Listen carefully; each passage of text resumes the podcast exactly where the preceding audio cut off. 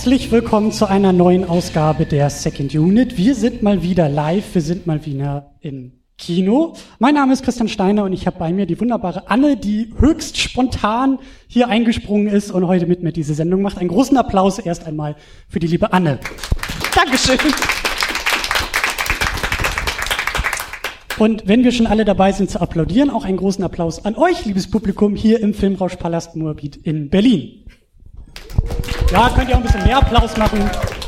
Eigenlob stinkt an dieser Stelle nicht. So, wir sitzen mal wieder im Kino. Wir haben gerade ähm, den wunderbaren Film Chihiros Reise ins Zauberland geschaut ähm, und werden jetzt ein wenig über diesen Film sprechen. Wir machen das wie immer im Live-Format so, dass hier ein grünes Mikrofon äh, bereitsteht für alle Teilnehmenden hier im Saal, die mitmachen können, mitmachen sollen, mitmachen dürfen. Das heißt, wundert euch nicht, wenn ihr dazwischen vielleicht ein paar Stimmen hört, die ihr so noch gar nicht kennt. Das sind dann Gäste hier im Filmrauschpalast Moabit. Ja, dann würde ich sagen, ähm, machen wir auch keine großen Umwege, sondern starten relativ schnell ähm, ins Gespräch und vor allen Dingen äh, in die Diskussion zu Chihiros Reise ins Zauberland.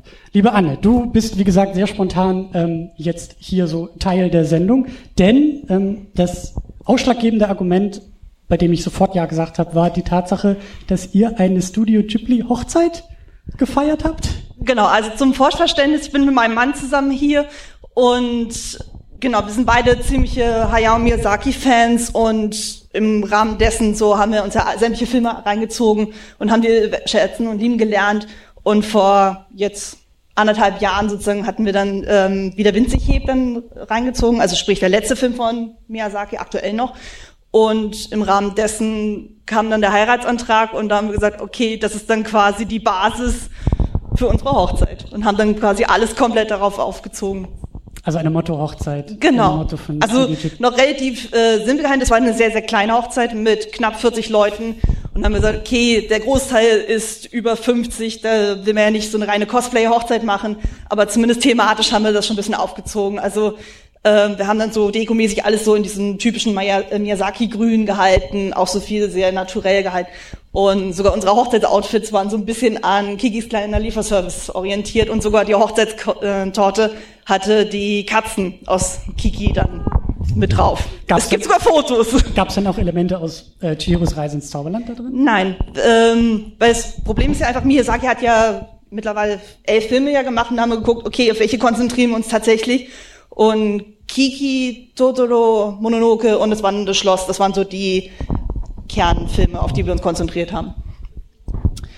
Ja, schade. Ich dachte, ihr habt irgendwie auch so ein, so ein Helferkomitee wie jetzt hier, die irgendwie so kleine Ratten durch die Gegend fliegen oder sowas. Nein, nein, nein. Schade. Aber die Rußmädchen gibt's ja auch bei Totoro. Also ja, gut, gut. Da gibt's ja Parallelen. Ähm, wir sind ja auch ähm, so ein bisschen eingebettet im Rahmen des Japanuary. Das ist ja eine Aktion, die so ein bisschen auf Twitter ausgerufen wurde, die den gesamten Januar in einen Themenmonat verwandelt. Der Themenmonat ist eben mehr oder weniger japanischer Film, japanisches Kino, äh, der auch hier im Filmrauschpalast, falls ihr das noch nicht gesehen habt, äh, zelebriert wird, also auch noch zelebriert werden wird. Also ihr dürft gerne noch mal wieder hier ins Kino kommen. Ähm, und da bin ich sehr schnell auf den Zug aufgesprungen und wollte unbedingt den hier eigentlich zeigen.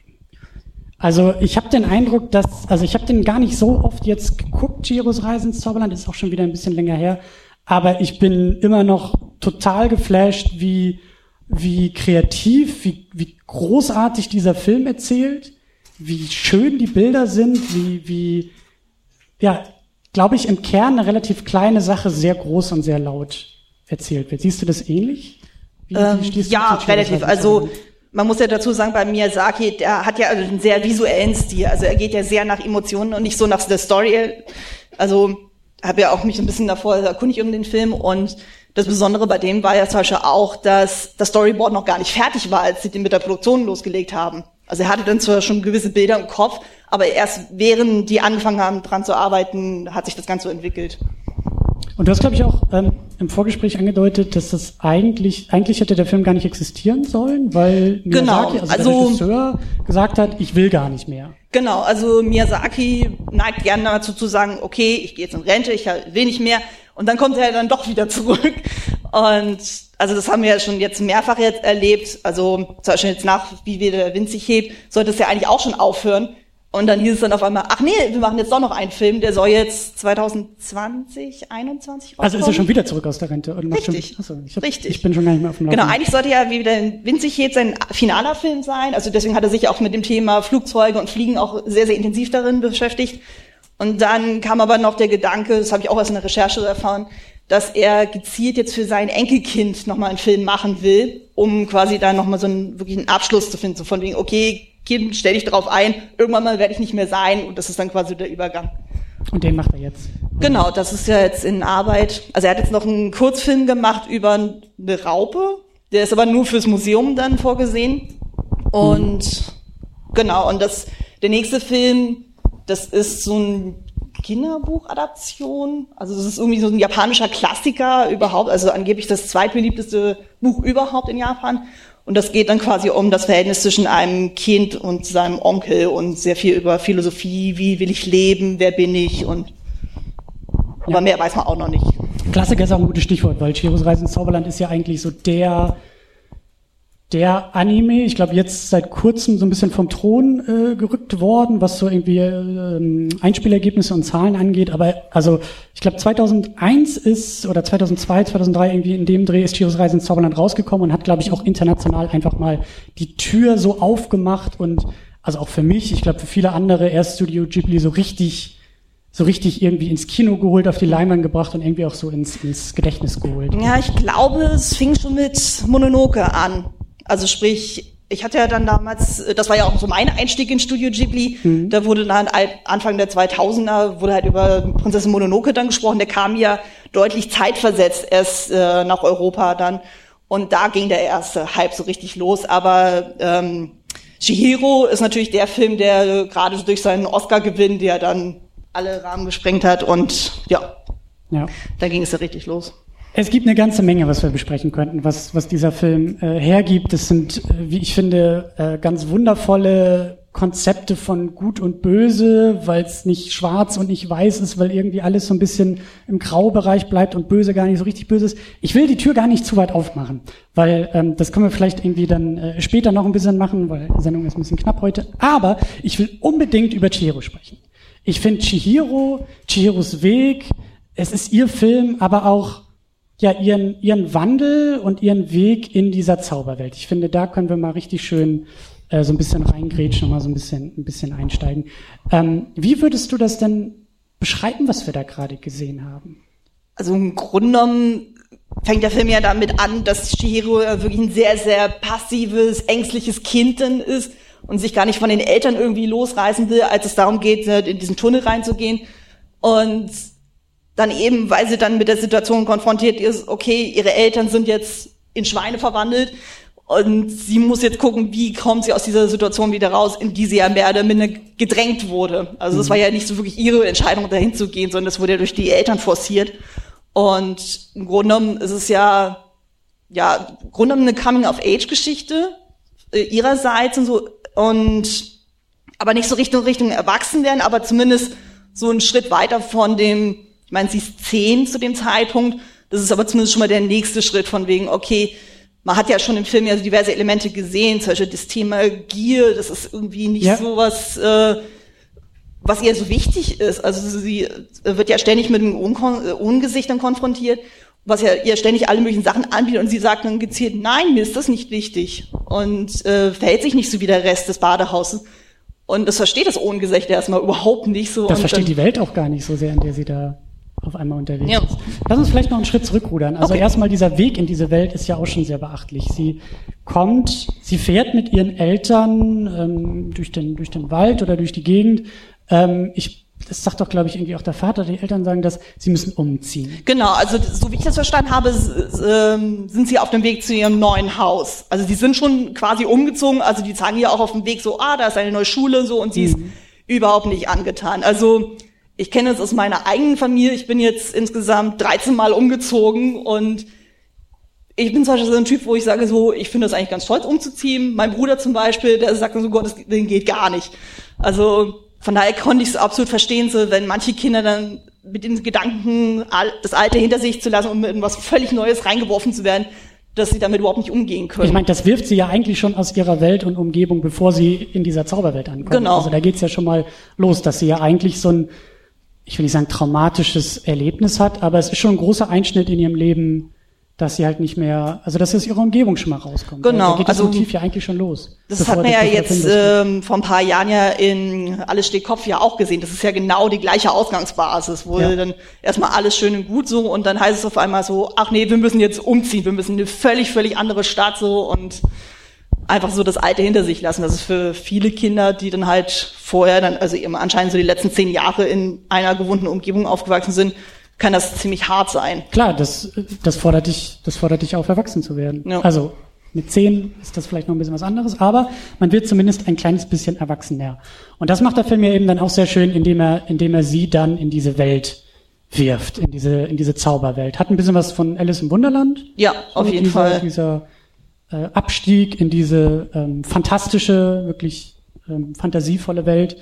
Und da muss sie sich dann zurechtfinden. Du hast es auch schon so ein bisschen angedeutet, diese Welt, was ist das für eine Welt, in der sie da landet? Eine Welt mit Regeln? Ja, anscheinend ist es ja sehr durch den Shintoismus ja dann geprägt. Also das ist ja so in Japan ja so die Religion schlechthin, wo es nicht einen einzigen Gott gibt. Also es wird ja irgendwie gesagt, es sind irgendwie 8000, die da irgendwie verweilen und jeder steht für was völlig anderes. Wir haben äh, Flussgötter, wir haben Waldgötter. Also das wird ja auch schon damals bei Totoro wird das ja auch schon angesprochen und das Faszinierende auch bei Miyazaki ist ja auch, es wird nicht erklärt, es wird ja. einfach so präsentiert so und der Zuschauer kann sich dann so sein eigenes Bild davon machen. Und Chihiro ist anfangs auch erstmal ein bisschen überfordert, aber dann nimmt sie die Sachen doch sehr selbstverständlich wahr. Also sie kann sich dann doch so mit den ganzen Merkwürdigkeiten in diesem Badehaus ja doch nach und nach so arrangieren und versucht sich da ihren Weg zu bahnen und ähm, trifft äh, dann auch verschiedene Charaktere und äh, freundet sich sogar mit denen an. Auch so gegenüber dem Ohngesicht ist sie ja dann völlig wertfrei. Ja. Und das zieht sich ja wirklich den ganzen Film dann durch und sie ähm, unterscheiden auch nicht zwischen gut und böse in dem sie, Sinne. Das ist auch, über sie müssen wir auch noch sprechen. Die Welt, über sie müssen ja. wir auch sprechen. Ähm, wie, wie würden wir sie denn beschreiben? Sie ist auf jeden Fall, also sie wird, finde ich, mehr charakterisiert in dieser Zauberwelt, eben wie du gesagt hast, als, mhm. als ein sehr offener Mensch. Ähm, ich glaube, sie ist das einzige Kind in dieser Welt. Sie ist das, wird ja immer gesagt, ja. sie ist das einzige Mensch, ja. das einzige Kind irgendwie.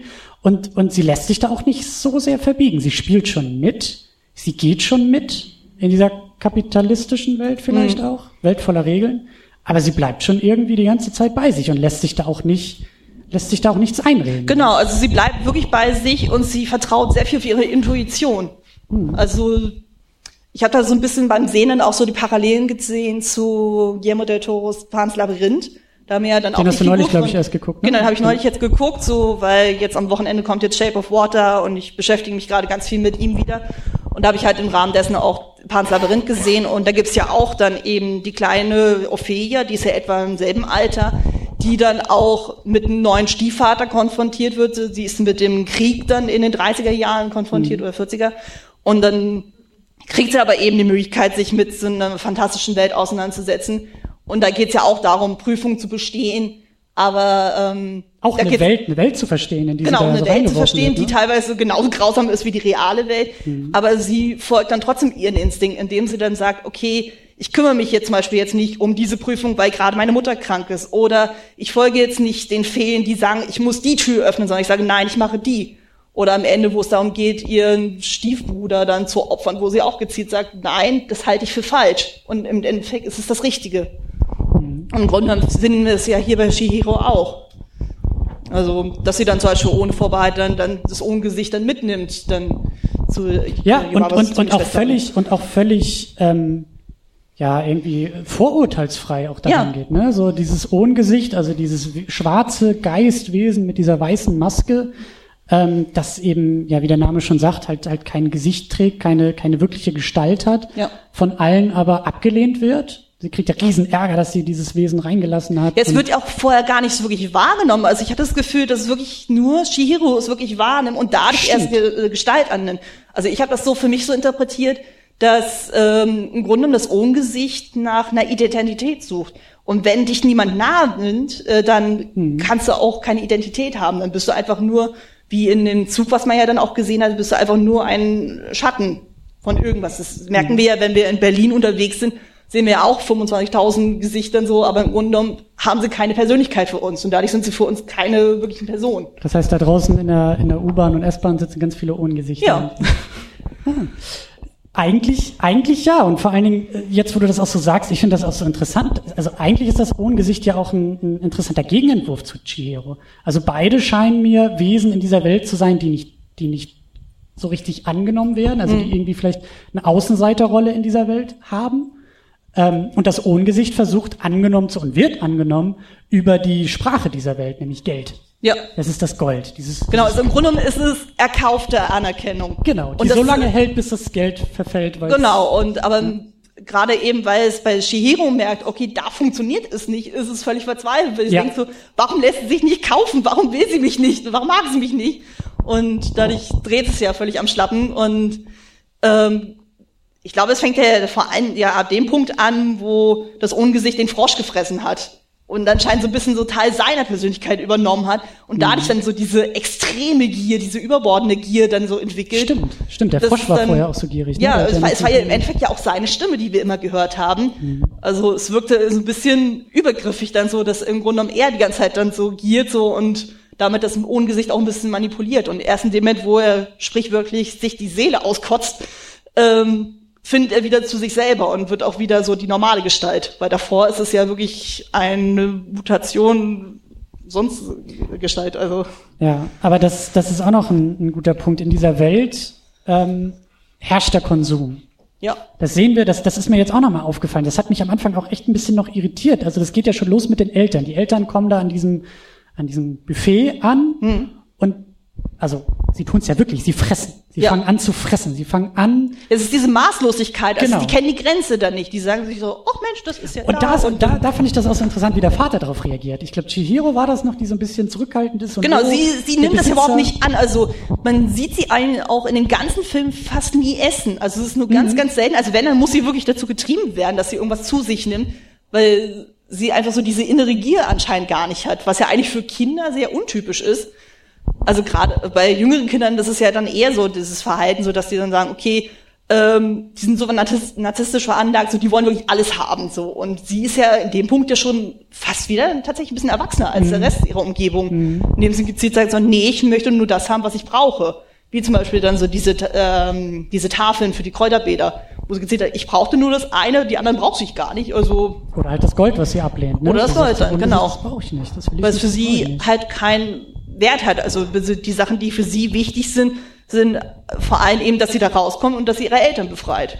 Mhm. Und Ähm, und wie gesagt, also ich, der Vater, der da irgendwie zulangt und sagt, ah, ist doch kein Problem, ich habe alles Geld dabei, ich habe auch noch meine Karten in der Brieftasche, so, wo ist das Problem? Und dann werden sie halt zu Schweinen. dann Das geht es Ja. Schreckende los. Ich finde auch persönlich diese Szene mega, mega gruselig. Da gibt's auch einige gruselige Stellen, finde ich, in Ja, dem Film. also allein das mit den Eltern, das hat mich so ein bisschen erinnert, das ist mir jetzt bei, jetzt eben beim Rewatch aufgefallen. Ähm, ich weiß nicht, wie weit du mit dem Disney Pinocchio vertraut bist.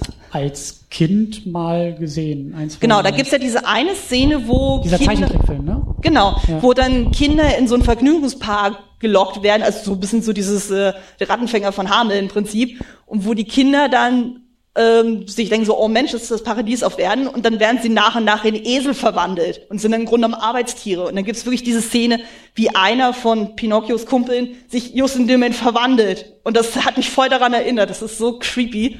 Ja. Also, Ja, aber überhaupt auch dieses ganze, also es geht ja öfter um den Tod und Mord und ähm, da auch der, der, der Drache. Also da sind so einige Stellen dabei, die Ja. ich schon. Also Ja, bei dem Drachen, das ist mir jetzt auch eben aufgefallen, ich musste jetzt voll an hier den neuen Legend of Zelda Breath of Wild denken. Ja, ich auch. Da habe Ja. ich dann auch einiges verstanden in dem Ja. Spiel. ja, mein Mann meinte eben so, als wir es gerade gesehen haben, meinte er auch so, wir müssen das Horn abschießen, wir müssen das Horn abschießen. Also es ist schlimm, Ja. dass man mittlerweile so getriggert wird, weil man dann so diverse Bilder dann, dann einfach wiederentdeckt. Aber es ist halt, was du ja auch schon meintest, ne? Es ist ja auch so ein bisschen diese Einbettung in diese japanische Tradition, die Genau. ich auch total stark finde, dass dieser ganze Film so kulturell verankert ist und also für mich eine fremde Kultur so nahbar irgendwie auch macht. Also ja. ich verstehe immer noch nicht die, die Hälfte von den Regeln in dem Film und diese Welt und Gestalten, aber irgendwie. Ich glaube, das will der Film auch gar nicht. Also er will eigentlich nur durch seine Bilder und durch seine Emotionen dann auch wirken. Und das also, funktioniert halt, das ist also, komplett universell. Ja, eben, also das ist ja dann, ähm, man muss nicht alles erklärt haben. Also ich habe mal ein Interview gesehen, da ging es auch um Kiki. Und am Ende ist es so, dass ihre Katze nicht mehr spricht. Und Miyazaki wird da gezielt gefragt, warum, äh, warum tut es äh, der Kater nicht mehr? Und dann, er beantwortet das nicht in dem Sinne, er sagt einfach so, ja, am Ende braucht man äh, keine Worte mehr. Aber er gibt keine exakte äh, äh, Erklärung, weil im Grunde genommen, sobald du gewisse Sachen erklärst, äh, nimmst du denen auch ein bisschen den Zauber. Also bei Totoro wird ja auch nicht erklärt, so ist er real oder nicht, ist er äh, von den Kindern erdacht, um über dann das Schicksal ihrer Mutter so klarzukommen. Das wird ja völlig offen gelassen, aber man erfreut sich trotzdem an den Bildern. Ja, und ich meine, also es funktioniert ja auch, ne? Also ja. Der Film will ja auch so eine gewisse Distanz aufbauen in dieser Welt und ja. eine gewisse Fremdartigkeit zeigen und darstellen ja. und irgendwie. Ja. Ich will aber nochmal zurück zu Chiro. Ich finde Chiro wirklich sehr, sehr bemerkenswert, weil ich habe mich jetzt auch nochmal gefragt beim, beim wiederholten Schauen, was passiert da eigentlich mit ihr? Sie kommt da rein und, und ist vielleicht ein bisschen ängstlich. Also gibt es, gibt, die Kernfrage ist, gibt es da eine große Entwicklung? Was wird aus Chihiro? Wie geht sie rein? Wie kommt sie raus? Was lernt sie vielleicht dazu? Und das finde ich auch interessant. Ich habe nicht den Eindruck, dass der Film da die große Keule schwingt und uns da jetzt die große Lektion irgendwie mitgibt, sondern dass alles so ein bisschen subtiler ist. Ja, ja, das auf jeden Fall. Also ähm, mein Eindruck war jetzt auch so, dass ähm, Chihiro einfach auch so nach der ganzen Odyssee einfach eine gewisse Selbstsicherheit gewinnt. Also dass sie dann einfach in sich mehr vertraut, ähm, gewisse Sachen einfach stärker hinterfragt und auch zum Beispiel jetzt am Ende, da kommt sie ja auch dann eben zu ähm, ähm, Yubaba und ist überhaupt nicht böse dann sozusagen, dass sie da in dieser Welt war, dass ihr der Teil mhm. ihres Namens genommen wurde, sondern die mhm. hat es dann akzeptiert, so sie hat es als Teil ihrer, Gesch äh, ihrer Reise so angenommen und kann dann auch so freien Gewissens dann auch von dann ziehen. Und das ist ja auch schon ein ziemlich mächtiger Schritt. Es hat mich auch sehr stark erinnert an einen Film aus meiner Kindheit, Die Reise ins Labyrinth. Ich weiß nicht, ob der was sagt, aus den 80ern. Mhm. Von Jim Henson mit David Bowie. Ja, ja. Ja, ganz doch. viel Glitzer, ganz viel Styroporfelsen, großartiger Film. Ja. Und da geht's ja auch quasi um ein Teenager-Mädchen, was auf ihren Babystiefbruder aufpassen muss und sie findet das total scheiße und sagt dann, okay, ich will, dass der Junge verschwindet und dann taucht dann eben David Bowie als Goblin-König dann auf und nimmt ihr den Bruder dann weg. Und dann sagt sie sich auch so, oh, das war vielleicht doch nicht so eine gute Idee und sie hat dann so als magische Prüfung hat sie dann 13 Stunden Zeit, ihren Bruder da wieder rauszuholen. Und da wird sie auch allen möglichen Prüfungen, ähm, dann wird sie mit denen konfrontiert. Mhm. Und am Ende ähm, merkt sie, äh, hat sie dann für sich ja dann auch so gelernt, so okay, sie kann jetzt mit diesem kindlichen Part von sich dann abschließen und kann dann den nächsten Schritt dann gehen, indem sie dann Verantwortung übernimmt, dass sie dann nicht so in der Vergangenheit hängen bleibt. Und so ein bisschen sieht man das ja hier bei Chihiro auch, so, also dass sie dann ich glaube gerade eben dadurch, dass sie ihre Eltern gerettet hat, das hat ja auch nochmal eine gewisse Stärke gegeben. Es wird ja am Ende ja ziemlich offen gelassen, ob sie sich daran erinnert, was passiert. Das wird ja nicht wirklich aufgegriffen. Hm. Das ähm, Habern behält sich auf jeden Fall. Das Habern behält sich. Darauf habe ich jetzt auch geachtet. Ja, das ist okay. Das nimmt sie irgendwas aus der Welt mit und ja. das Habern ist auf jeden Fall dabei. Und ähm, ich finde es aber eigentlich auch ganz äh, intelligent gelöst. Also ich meine, in der englischen Synchro, da haben sie noch irgendwie so, einen, so einen Nachdialog reingebaut, der dann so dies hindeutet, so von wegen, okay, sie kann sich daran erinnern. Mhm. Aber in der Originalversion gibt's den Satz nicht. Mhm. Also das habe ich jetzt auch erst im äh, Laufe meiner Recherche rausgefunden, wo ich auch so dachte, okay, also die Amerikaner müssen es offenbar noch genauer haben. Ich, ich fand es auch sehr witzig. Ich habe das nämlich auch äh, in der Recherche gesehen, dass Ohngesicht, ein tolles Wort, ein toller ja. Name, heißt No Face auch schön. Ja, ich finde es ein bisschen zu zu Ja, es ist deutlich, in your face und so, aber ja, das, das hat mich ja an, an fantastische Tierwesen erinnert mit den No Matches. Ja, Statt ein Muggel ist es zu lange her, dass ich den jetzt gesehen habe, deswegen hab, es, äh, hat sich nicht so in Erinnerung eingebrannt. Ähm, ja, aber das ist ähm, mich wundert das gar nicht so wirklich so, weil das war ja zum Beispiel ganz, ganz am Anfang so, als Miyazaki dann anfing, diesen, seine Filme rauszubringen, ähm, es wurde ja irgendwann sein erster Film, Nausicaa-Aja, auch rausgebracht. Mhm. Und die Amerikaner haben dann gesagt, nee, der ist viel zu komplex für das Publikum. Wir zerstückeln den mal so richtig. Also es fehlte locker ein Drittel des Filmes und den haben sie ihn völlig falsch vermarktet. Daraufhin hat Miyazaki erstmal gesagt, nee, die Amerikaner kriegen nie wieder einen Film von uns. Und dann haben sie aber doch irgendwann einen Deal gefunden und dann hieß es dann so, okay, aber an der Schnittfassung darf nichts mehr gemacht werden. Also interessant. Da dachte ich auch so, boah, das ist dann kann ich aber auch verstehen, wenn so dein eigenes Werk dann so runtergebrochen wird, dass es nichts mehr mit dem Original zu tun hat. Also ja, wenn es ja ein bisschen weggenommen wird. Ja, also ich finde das ja auch zum Beispiel bei den Star Wars Filmen finde ich es auch so extrem, wenn dann so viele Änderungen über Änderungen über Änderungen gemacht wird, dass es am Ende mit dem Originalfilm überhaupt nichts mehr zu tun hat. Und man denkt sich auch so, hm, das ist ja auch irgendwie, es fühlt sich falsch an. Hm. Mich würde noch mal interessieren, ob es im Publikum vielleicht die eine oder andere äh, Meinung oder auch die eine oder andere Idee gibt, wie wir, also was, was mit Chihiro passiert, was mit Chihiro los ist, wie Chihiro da rauskommt. Vielleicht könnt ihr uns das ein bisschen erklären, weil ähm, ich weiß es, ich weiß es wirklich nicht. Ich weiß es abschließend wirklich nicht. Ich habe so den Eindruck, sie ist Sie ist, also jetzt mal ganz doof gesagt, so viel lernt sie gar nicht dazu, außer sich selbst zu vertrauen. Weil ja. ich glaube, das, was sie da zeigt und beweist, ist die ganze Zeit schon in ihr gewesen. Genau, also es ist ja so, so, so was in sich äh, so schlummerndes gewesen, was einfach anscheinend bisher vorher nicht zu tragen gekommen ist. Ähm, ich finde, du hast es vorhin Intuition zum Beispiel genannt. Genau. Ich also ich finde, wo man es zum Beispiel sehr gut merkt, ist bei dem von Yubaba das Kind, das Baby, was mhm. ja auch die ganze Zeit mhm. so überbeschützend in diesem Raum dann lädt, mit nichts konfrontiert wird und dann erst in dem Moment, wo es dann äh, die Möglichkeit hat, dann rauszukommen, so und dann auf einmal sagt, ach Mensch, das ist doch eigentlich ganz toll. Selbst wenn ich eine kleine fette Ratte bin, aber es ist toll. Und ja. Also da das ist ja quasi so der Gegenentwurf dann so, das sind ähm, Stimmt, das könnte Chiro auch sein. Ja. Das war vielleicht die Chiro am Anfang, die so ein bisschen ängstlicher unterwegs war, die ja. im Auto saß und sagt, oh, ich will aber nicht umziehen und die dann ja immer mehr in diese Zauberwelt reingezogen wird und bei jedem Schritt eigentlich schon sagt, ich will aber nicht, ich will ja. wieder umdrehen. Lass genau, also die war ja deutlich passiver, sie wollte einfach, äh, aber im Grunde war es äh, so, dass sie sie sich selber auch eingeschränkt hat äh, bei dem Baby. Ja, sie hatte Angst. Genau, sie hatte Angst. Und bei dem Baby ist es ja dann so, ähm, es hat natürlich nichts anderes vorgelebt bekommen, aber anscheinend war ja trotzdem der Drang da, irgendwie rauszukommen und was anderes zu, kennenzulernen. Und ähm, also von daher sehe ich da auch schon gewisse Parallelen.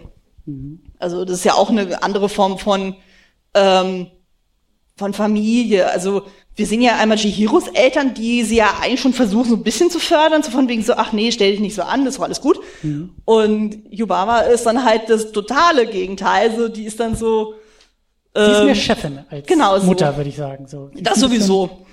Ja. Ähm, was ich auch noch ganz wichtig finde, ähm, ist eben dieses, dieses Haarband.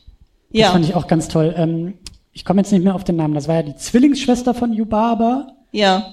Die da am Ende ähm, ihr dieses Haarband gibt. Genau, das ist ja zusammen mit dem Ohngesicht, mit dem Baby und dem Vogelfiech. Ich weiß nicht, ob das jemals einen Namen kriegt, aber zumindest dieses kleine Mini-Krähe die spinnen es dann irgendwie zusammen. Genau, und das sagt sie ja auch bei der Übergabe. Das ist dieses Band, was alle zusammen gemacht ja. haben. Und ich glaube, das ist so ein, so ein zentraler, so ein zentrales Motiv auch in dem Film. Ich glaube, das zeichnet Chihiro irgendwie auch aus, dass mhm. sie so eine, so eine kleine Teamplayerin ist, ja. aber auch die Leute zusammenführt, im Gegensatz zu eben anderen Leuten, die da in dieser Welt unterwegs sind. Diese Welt mhm. ist sehr, ich will nicht sagen egoistisch, aber ich glaube, alle kämpfen sehr stark in dieser kapitalistischen Welt erstmal um so die eigenen zwei Quadratmeter um sich selbst herum. Ja, so, auf jeden Fall. Also bloß keine Hilfe, weil ich, ich muss ja selber meinen Job erledigen. Und Chiro mhm. ist aber so diejenige, die da so ein bisschen ausbricht, weil sie eher auch an andere denkt. Sie lässt das ja. Ungesicht rein. Genau, also ähm, das fand ich auch sehr lustig jetzt eben beim Sehen. Ähm, ich hatte so ein bisschen so die Assoziation zum, ähm, wo sie ja dann anfängt und sie steht immer im Weg rum und keiner weiß wirklich mit ihr was anzufangen.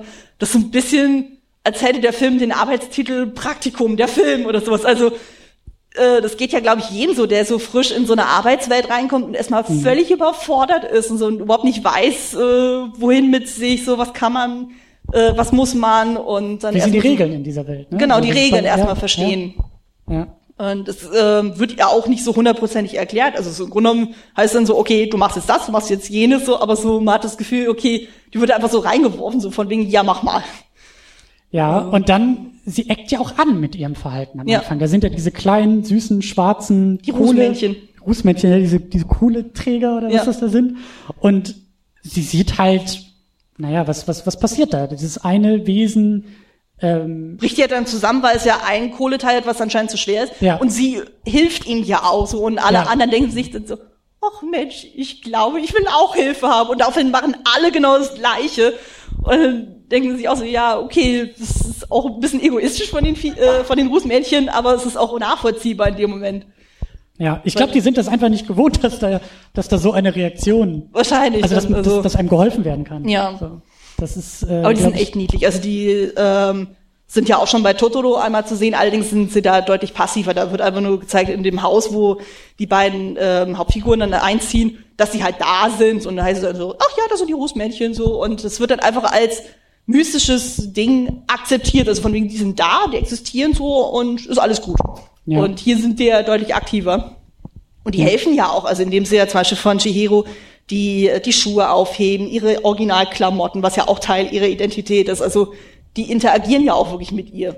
Und das finde ich auch total großartig in dem Film, dass da jede Figur, ich sag ja, wenn wir jetzt irgendwie noch eine Stunde mehr Zeit hätten, dann könnten wir da noch ganz viele Kapitel aufmachen, aber dass da jede Figur auch, auch so ein bisschen multidimensionaler gezeichnet wird. Ja, das Also auch, auch der Typ, der da am Anfang in dieser, in diesem, in diesem Gruß-Ding da sitzt, der da diese Dampfmaschine betreibt. Ja, ich kann wird, auch den Namen nicht merken. Äh, wird, wird am Anfang auch so ein bisschen so ähm, ruppiger ja. gezeigt. Ist so dieser grumpy old man. ja, aber auch der kriegt irgendwie noch so seinen weichen Teil zum Ende Ja. hin, hab ich Aber das gedacht. ist ganz, ganz häufig bei Miyazaki. Also, wenn man sich mal so sämtliche Filme von ihm anguckt, da hast du immer wieder so Figuren, die dann halt auch erstmal so ein bisschen zurückweisend, so ein bisschen so grumpy-mäßig sind. Und nach und nach haben sie ja doch so einen sehr, sehr weichen Kern.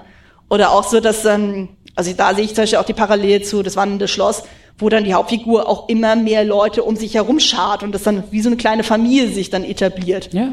Und äh, das sind halt so Aspekte, die ich einfach total schön finde bei ihm. Also eben gerade, weil es ja auch so die, nicht dieses harte, der ist gut, der ist böse, sondern gerade bei ihm, dass sämtliche Figuren irgendwie eine Entwicklung machen oder zumindest dann Seiten von sich zeigen, die eben Genau. nicht so typisch sind. Genau, halt mehrere Blickwinkel bekommen. Genau, also deswegen Licht zum Beispiel jetzt bei dem Film kann man jetzt auch nicht definitiv sagen, jemand ist von Grund auf böse oder von Grund auf gut. Ja, Also- was, was ich auch sehr schön finde in, in ich meine, das sind halt auch Kinderfilme, ne? Also Ja. der ist sehr universell, der ist wunderbar anzusehen. Wobei der Film soll ja irgendwie, glaube ich, ab null Jahren frei äh, sein, wo ich mir auch so denke, nee, also den Film würde ich frühestens ab, glaube ich, acht Jahren oder irgendwie dann zeigen, weil es sind ja doch teilweise ein bisschen verstörende Szenen. Also Ja. allein, wenn Haku als Drache da völlig blutüberströmt Ja. durch die Gegend fliegt, so, ich glaube, das kann ziemlich verstörend sein.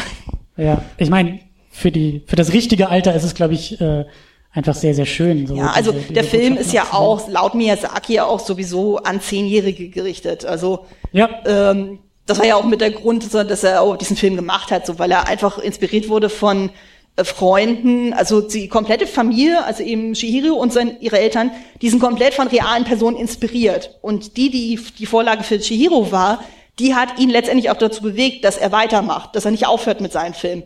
Und er wollte ja gezielt einen Film für zehnjährige Mädchen machen, die auch wirklich Heldinnen sein können. Also er hat ja auch dann irgendwie angefangen, irgendwie diverse Shoujo-Mangas dann zu lesen, also Mädchen explizit so eher für Mädchen. Und hat aber gemerkt, okay, die sind alle zu sehr auf diesen Romantik-Trip und so, und das wollte er überhaupt nicht.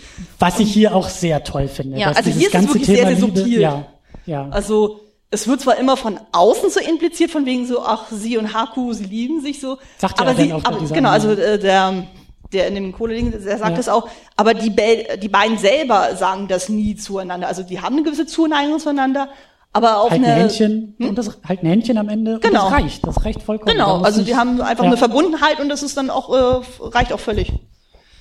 Mann, reicht auch völlig, ist leider auch schon das Stichwort der Stunde. Ich mache mich langsam erst so richtig warm. Wir können, glaube ich, auch noch irgendwie weiter diskutieren. glaube Wir auch werden das irgendwie. auch noch ohne Mikrofon und nicht hier im Saal. Aber ähm, an dieser Stelle machen wir, glaube ich, langsam den, den Bogen zu. Ähm, ich würde sagen, wir sehen uns einfach noch mal öfter hier im Filmrauschpalast, weil der Januar ist ja auch noch nicht vorbei. Es gibt auch noch ein paar schöne Highlights. Ich glaube, Love Exposure wird noch hier äh, laufen, die Reise nach Tokio. Also ihr könnt gerne, gerne äh, hier am besten einfach die nächste Karte schon kaufen und dann habt ihr auch schon ähm, die nächste Kinosichtung äh, gesichert. Äh, was bleibt uns noch zu sagen? Wir können weiter diskutieren, wir können auch weiter äh, uns über den Japanuary auslassen, am besten bei uns im Blog. Das ist secondunit-podcast.de, da könnt ihr gerne kommentieren, da könnt ihr gerne noch weiter über den Film und auch über den Japanuary euch austauschen. Ähm, wir machen langsam zu. Ich sag vielen, vielen Dank an alle erstmal, die hier waren. Das war sehr, sehr schön, dass ihr hier wart. Ich sag noch viel mehr Dankeschön an Anne, die das hier wirklich sehr spontan äh, mitgemacht hat. Und ähm, ich würde sagen, wir hören uns einfach in diesem Internet wieder. Das war's von dieser Stelle. Bis zum nächsten Mal. Ahoi, liebe Menschen. Tschüss. Tschüss.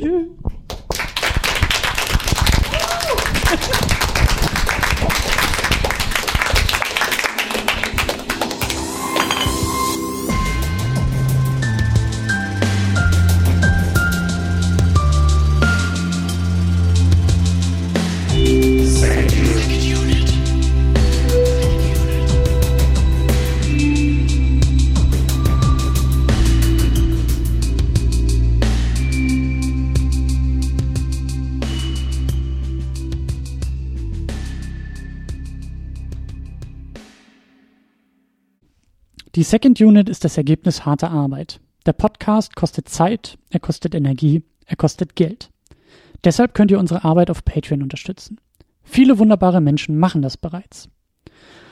Jonas Mapace, Rochus Wolf, Alex, James Vermont, die Cinematic Smash Brothers und Cedric Schmidt unterstützen uns mit zwei Dollar im Monat. Dafür erhalten Sie an dieser Stelle ein Dankeschön. Darüber hinaus unterstützen uns Tahiti Su, Sultan of Swing, Markus Halmitschlager, David X. Noack, Florian Primel, Sebastian, Gian Ferrari Stefan, Stefan Druwe, Rike The Midlist, Käthe, Playstar, Christian Schmickler, Jota, Steve Geiler, Ulf P., Niklas Römke, Spencer Stewart, Lars Rühmann, Inge, Stefan Manken, Sonja Bethgejele und Jan mit 5 Dollar im Monat. Für diesen Preis erhalten Sie Zugang zu unseren State of the Unit Podcasts. Darüber hinaus haben wir noch einen Unterstützer mit 10 Dollar im Monat, das ist Thomas Jaspers.